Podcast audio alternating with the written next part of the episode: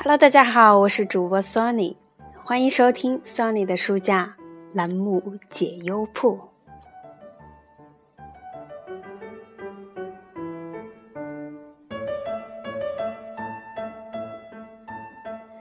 那么现在呀，点赞已经成为了一种交流方式。之前有句有句话说，这种行为是朕已阅。表示我在关注你，而有的人呢，也会希望通过这种方式来增加与对方的互动，促进与对方的关系。但这真的有用吗？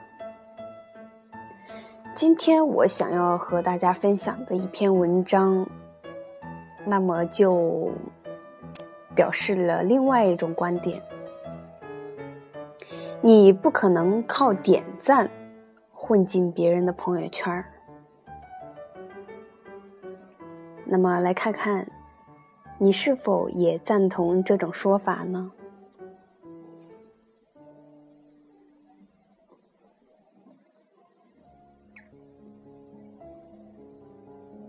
不知道从何时开始。朋友圈经常看到人们在疯狂转发着关于社交的文章，点进去一看，大概都是教你如何用拍马屁去征服老板，如何逢场作戏去攀上高枝结交朋友。总之，就是为了达到目的，请不择手段，什么都不管。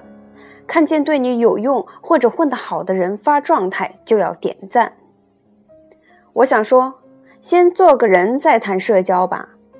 社交不是靠耍心机就能往上爬出五百米，爬进另一个交际圈的。首先，请明确一点：所有人都不是傻子。我曾经带一个艺人朋友去一家美甲店做指甲，做完之后，他觉得这里还不错，就办了一张一万块钱的卡。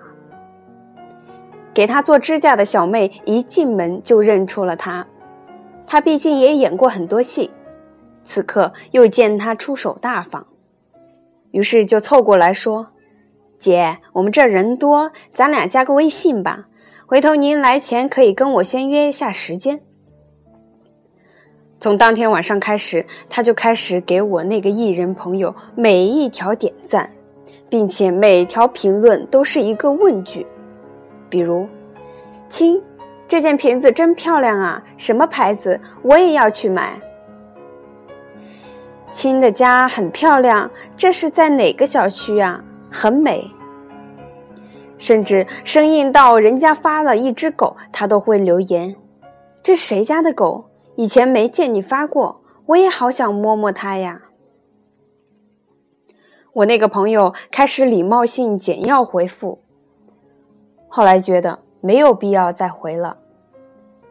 然而，这个小妹并不甘心放弃与他强行社交，开始半夜发微信：“姐，我失恋了，你能给我介绍个男朋友吗？”“姐，哪天逛街可以和我一起去吗？您的审美不错，可以帮我参谋一下。”最后，我朋友忍无可忍，觉得生活已经被他骚扰到了。就把他拉黑了。朋友跟我说：“我并不是势利，看不起人。我的裙子一般都是品牌赞助的，每条也得几千元。我是实实在在的说，没有炫耀。她还是和几个人合租的九五年的小姑娘，我在她这个年纪也是根本买不起这些的。就算我告诉她牌子，她也买不起。”我今年三十五了，刚来北京也是合租廉租房，现在努力了十多年，住进好一点的小区。她一个刚来北京闯天下的小姑娘，知道小区名字也是租不起的。其实我和她并没有任何共同点和话题，本来大家相安无事，各司其职很好，但是她这样硬要凑过来装熟，我感到有点害怕和厌恶。我想，这个美甲店小妹应该就是看了那些所谓高情商如何养成，按部就班的过来套近乎。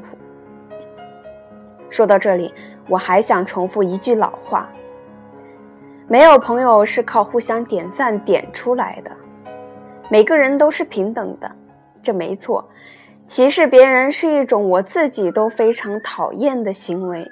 但是说真的，经济基础和社会地位也决定着你会选择一些什么样的朋友，你会被什么样的朋友选择。我在二十二岁大学毕业的时候做杂志采访记者，每个月都会采访一些明星艺人。这样的工作刚开始的时候，我也曾幻想过我会和他们很投缘，成为朋友。但是，不到一年就明白了，这是一个妄想。大部分明星很友善、很敬业，也很尊敬与其相处的人。但我不说别的。就说凭我二十出头的收入，人家约我周末没事儿去星光天地一起逛街买买包，我根本买不起。人家谈论的东西和人，我也是听不懂的。这样的社交，两个人都累，而且一无所获。所以，社交圈子不同，也就不用深往上凑了。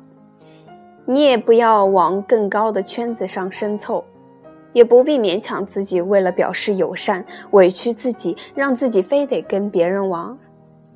所以，减少无效社交，真的很有必要。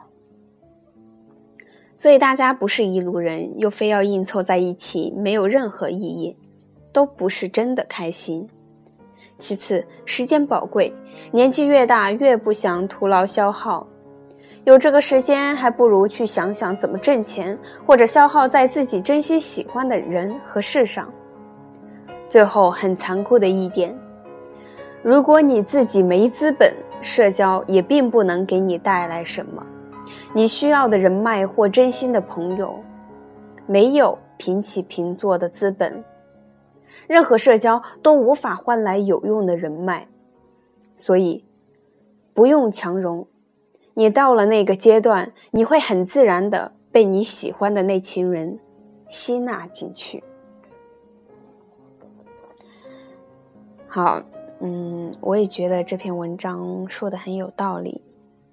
首先，你得强大自己，你才能吸引更优秀的人到你身边来。那么，希望这篇文章能够给大家一些启示。好，今天的分享到这里就结束了。那么文字版内容呢，同时会更新在微信公众号 “Sony 的书架”。有想要看文字版内容的朋友，可以关注微信公众号 “Sony 的书架”。今天的节目到这里就结束了，感谢大家的收听与支持，再见。